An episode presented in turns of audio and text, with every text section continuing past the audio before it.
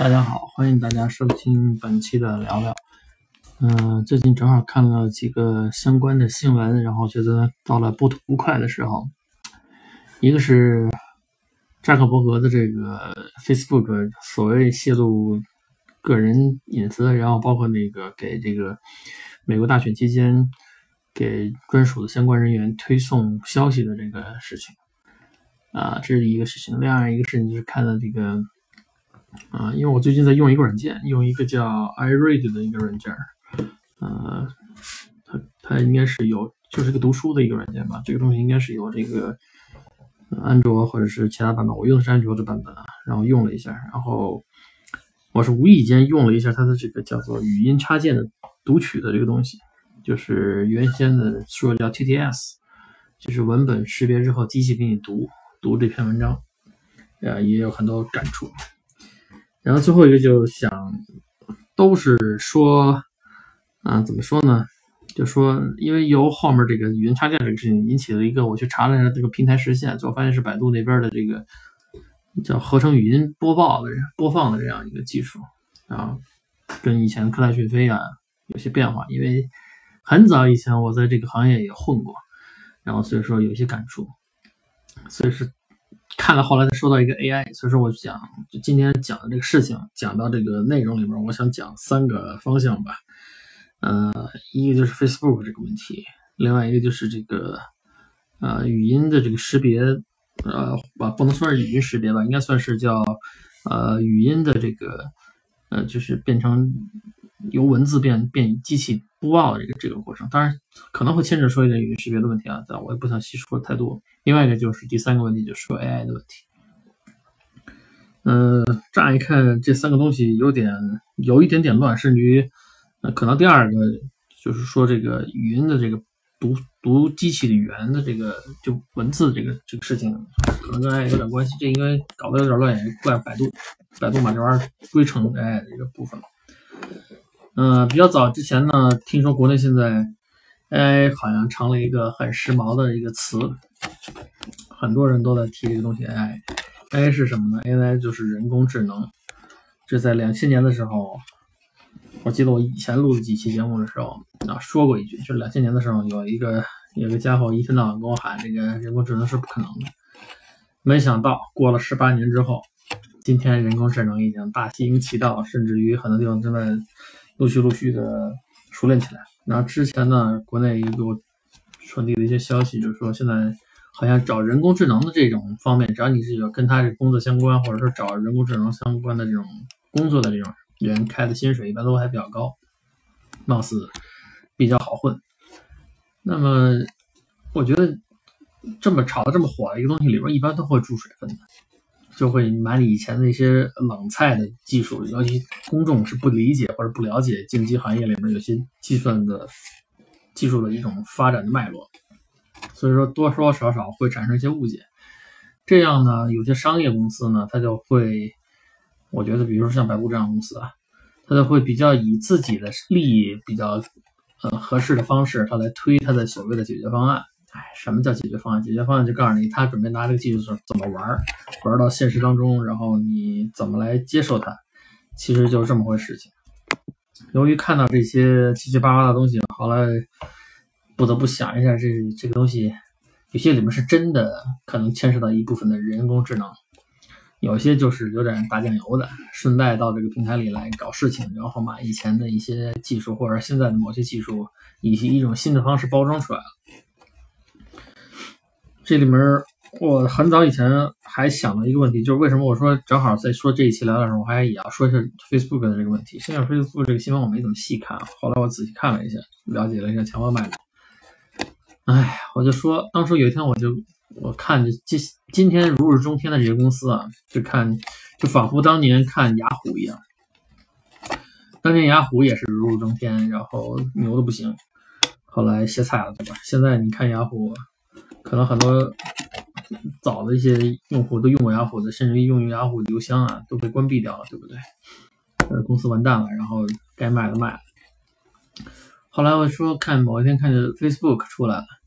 说句实在话，我没有太明白 Facebook 的盈利点在什么地方，因为有太多的公司做技术的，并不比它差，然后也没有觉得它有多大的一个能力。实际上是这家公司能起来的是一个点，我觉得就是说它的踩的时间点比较好，比某一些公司呢，它在尤其是在美国这个环境下，然后它比其他公司更早一步的做社交了，而且他把社交做的，根据后来的进入的资金的情况，他把自己做做起来了，其实是这么回事，就类似于像这个腾讯一样，腾讯也是早期他本来想放弃掉这个 OSQ 嘛。最后没想到，QQ 慢慢又做起来了。也就是说，这个技术并不是说在某个时间段你出现的呃更早你就更有优势，而是说出现的更巧，来的早不如来的巧。所以说我我我当时在这我就想一些问题：就现在你能看到的这些公司啊，不光是说 Facebook，或者说你看到你像谷歌呀啊微软，微软可能也算是中年后期了，也也也是在处在没落的状态过程中啊。当然，中间还有蹦跶蹦跶，没死那么快。像 IBM、像惠普这些都已经开始往这个中年危机的这个方状态发展，然后慢慢要歇菜的那种感觉。然后有很多新生的公司出现。嗯，你会发现这就是一个自然规律嘛，就跟大自然里面是物竞天择一样一个道理。今天你看到它很很牛的一些公司，指不定什么时候因为某一件事情就把它干趴下。当然，脸书这个事情，我觉得。还没有到社交现在歇菜的时候，我觉得很有可能搞不好是被人玩了。因为实际上这家公司它的这个这件事情本身，包括这个 Facebook 它自己做的这些相关的功能也好，它做的这个领域也好，正是黄黄金期吧，正是黄金期。然后它没有捆绑太多的像腾讯的那些无耻的一些插件，我觉得就是搞了一些外挂似的。因为腾讯比较无耻，它在国内搞的这些东西，它。可能他唯一有点后悔，就是没搞成像淘宝那样。当然也在往淘宝那条路上做，就是做人群，他都想做到最终有有利，而且都比较着急，想尽快挣到钱嘛。只要你想尽快挣到钱，一般你做的这个事情都不会太干净，就这么回事情。然后 Facebook 呢，也没有说先开始尽快想挣到钱，但是由于最早做的时候，呃，怎么说呢？我听说是他这个。就扎克伯格本人还是倾向于偏技术方面去把这个事情做完，然后后面有掺掺和进来的这种做商业的人，有时候我们就会想，这人群里当中有一批人是比较纯粹的人，有一批人不那么纯粹啊，就是总想把这公司搞成商业化。搞商业化这个人，可能说服了他，就把这个事情给做起来了。也就是他们当时埋下的那个雷，就是他这个第三方的公司进来之后推广 Facebook，然后最后哎。拿了 Facebook 这个用户数据之后，嗯，干了这个给这些投票的用户啊，反正就侧面影响嘛。我觉得这种社交媒体里面影响影响用户是非常容易影响，再加上美国的这帮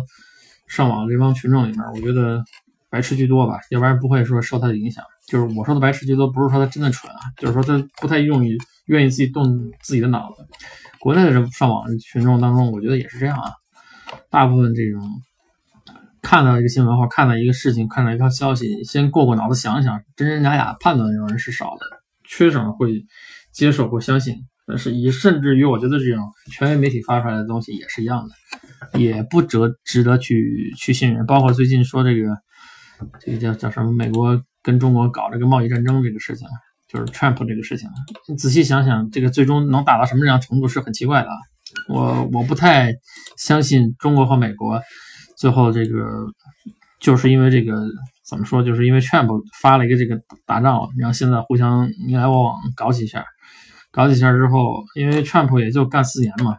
四年之后能不能再连任还得打个问号。所以说这个影响的长短，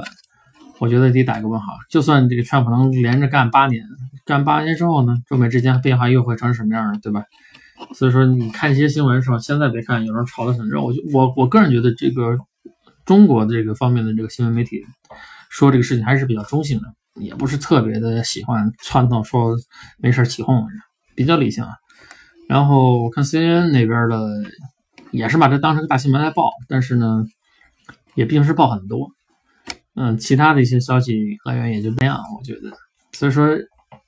回过头来就说看张克伯这个这个新闻爆出来这个事，你想一想，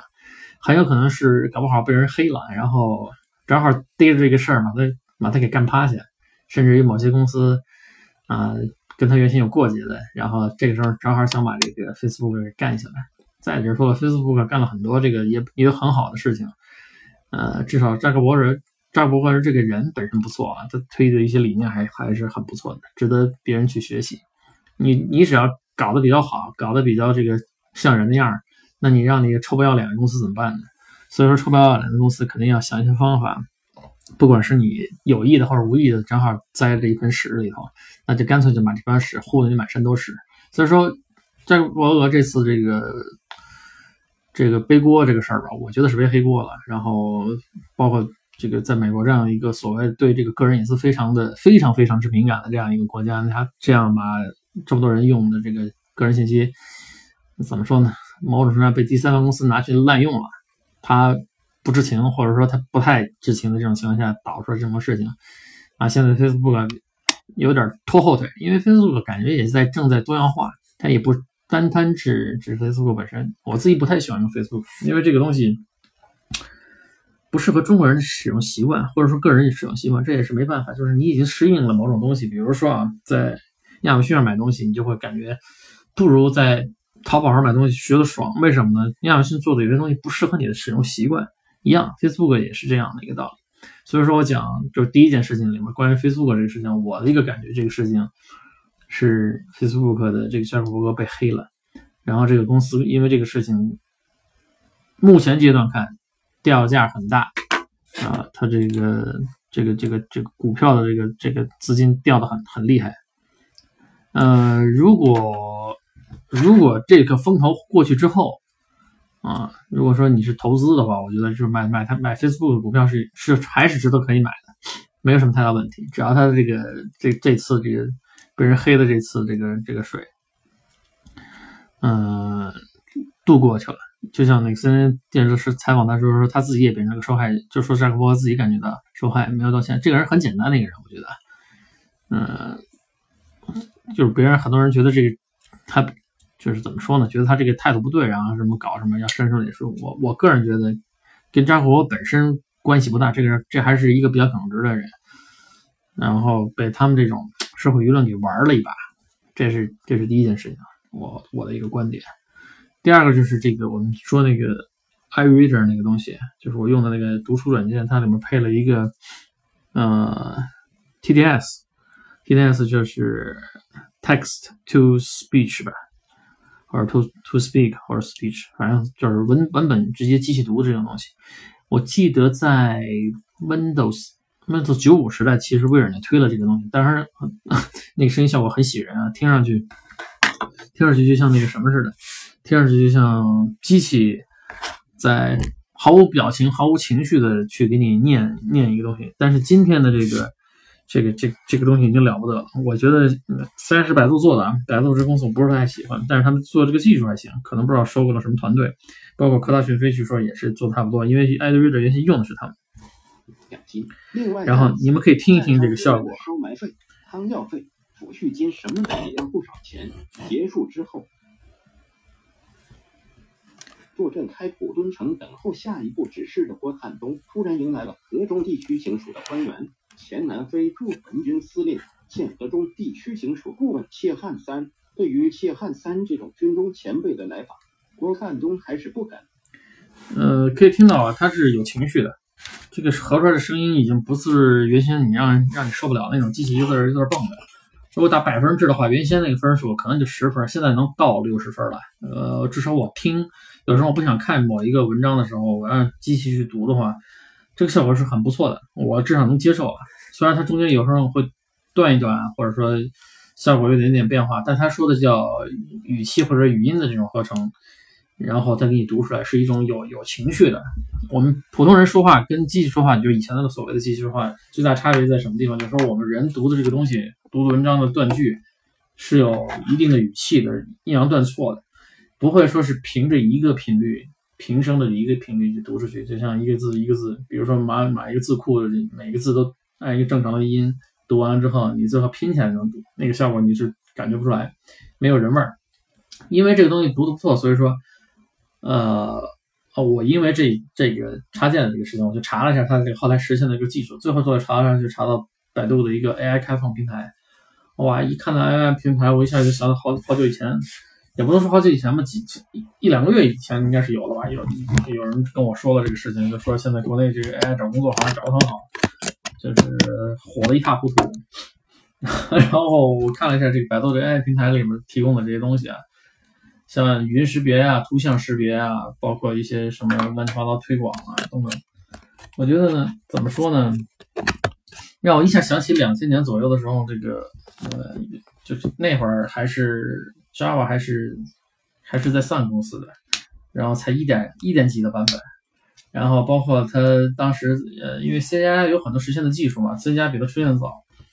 然后弄了一些乱七八糟技术，然后最后 Java 也推一些东西，一些新想法。然后仔细看呢，其实 Java 里面学的全全几乎全是来自于 C 加加的这个学的一些想法，像远程助呃远程的这种调用啊什么这些等等，包括他后来他自己实现的一些技术都是一样的。因为这些所有计算机行业里面实现的这些东西都是有历史传承的，它不是中间突然蹦出来的一个东西。所以说你今天如果突然看见。好比说这种像云计算呀，听得莫名其妙，就 cloud cloud computers，为什么叫叫云计算？冒出个云计算，它其实是炒一个概念，其实就是很早以前的很多叫并行计算的一些东西，包括多线程计算的东西，它给优化处理了之后变成多节点计算，其实是这么一个大规模并行计算吧，应该算是算是这种。这在历史上很早以前就有，包括那种大机只有终端去访问的时候，其实存在这种类似的问题，只不过当时实现的方法和今天实现的方法有所差异。因为你当时的硬件跟今天的硬件也是不一样的，所以说今天我看到这个 AI，我觉得有点搞笑啊，就是像图像识别、语音识别，这都是很多年前就已经出现了，十几年前、二十年前恨不得就已经有有模子了，到中间只不过不停的在发展，到今天突然统统而言之冠之以 AI 成为人工智能，这我还是不能理解。当然了，它性能现在是好很多啊。如果说仅仅说这个刚才我说的这个记读文章的这个事情啊。它表现出来的这个效果已经很好，我可以给它打六十分了，我至少我能听得过去。但这个东西还远远不是我心中理解的那个所谓的 AI 人工智能。呃，人工肯定没问题，因为人要参与进来。所谓智能，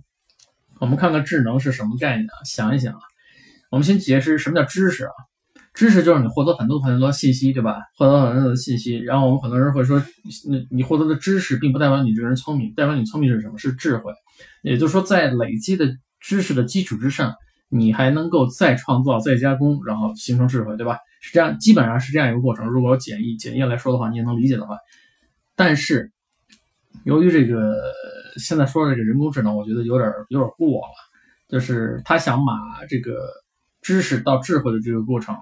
或者说我可以简单说，他想把这个到智慧的过程中，他类比成他那个所谓叫智能的这个过程。这是不能让人能够接受的，因为你只不过是在现有的这种呃硬件基础之上，包包括现在现有的一些软件技术上，你做了一些提速，做了一些优化，还远不能称之为智能。我我我我的认为就是还远不能称之为智慧。如果是一旦牵扯到智慧的话，这个东西就了不得了，它是有创造性的。也就是说，今天的人工智能，所谓的今天的 AI，它还达不到创造性的这个概念。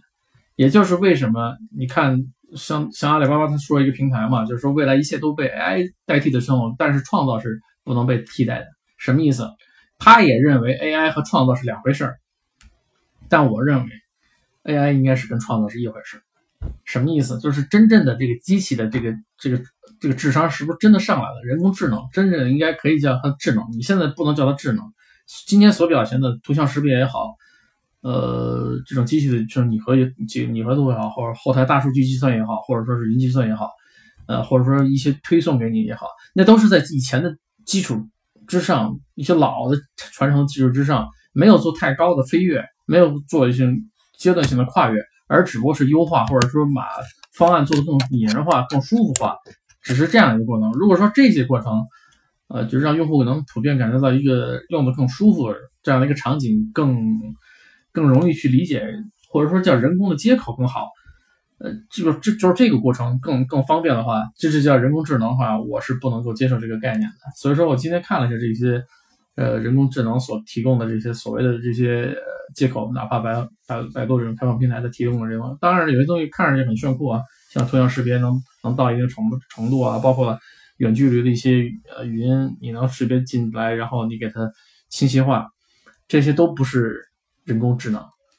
这谈不上智能，这只能是说叫人工接口，人工呃就是交互跟机器交互的接口的便捷化、便利化或者叫优化，可以说这些它远远到不了智的这个概念。所以说呢，相信未来还还在这条路上正在走的这帮奋斗这帮人呢，至少现在把这个概念炒火了之后，希望他们能。花更多的人力和时间呢，去把这个事事情真正做成有创造性的东西，而不是简简单单的就是优化优化而已。因为你简只是在这个技术里简简单单优化，就好比当年的索尼一样。现在的索尼其实还有多少人记住啊？这家公司，对吧？好比当年的松下一样，松下这家公司现在还有谁记住啊？对吧？曾经一度的白色家电的这个霸王企业，现在你看这个世界上还有他们的存活的位置吗？可能还存活，但是。位置呢没了，已经不是霸王企业了。什么道理？就是因为日本人当时做了太多的，只只是在这个前人的一个创造性的概念提出来之后的一个优化，它在不停的优化。Walkman 也好，或者随身 CD 也好，是或者后来你看现在韩国公司做的一些乱七八糟的东西，都不是特别大的阶跃性的东西，它只是在前面一个台阶之上再给它垒一个小土堆而已，它没有修建起一个新的台阶。当然了，我们知道这个所谓阶跃质变。一定是量变的这个基础之上，所以说希望现在这些量变的这些信息吧，或者说忽悠大家去投入到这个人工智能里的这套东西，能够更实用化吧，能看到一些东西。包括现在说什么扫地机器人，你可以看这机器人有多蠢，就是一个圆盘，它可以简单讲，就那么个小玩意儿里面附着了一些所谓的电路嘛，然后附着了一些简单的算法，然后它这个路径里碰撞之后，它应该怎么走，满屋子尽量给你扫干净，就这么个东西。这个东西能怎么能叫做机器人？它谈不到机器，它就是个机器嘛，自动化的有点自动化的机器吧，只能叫自动化的一个一一个东西。包括现在很多那个应用的场景里面，都是应该都是叫自动化，谈不上智能。它只不过把有些人干的累的受不了的这事情自动化而已。如果说 AlphaGo 还有那么一点点智能的话，啊，或者说有点点智慧的话。那你们这帮做 AI 的人应该好好努力，应该是往那个方向靠，而不是把原原有的东西做个优化出来就帮封装一下，就叫就叫智能，太可笑了，好吧？呃，本期聊就聊到这儿，再见。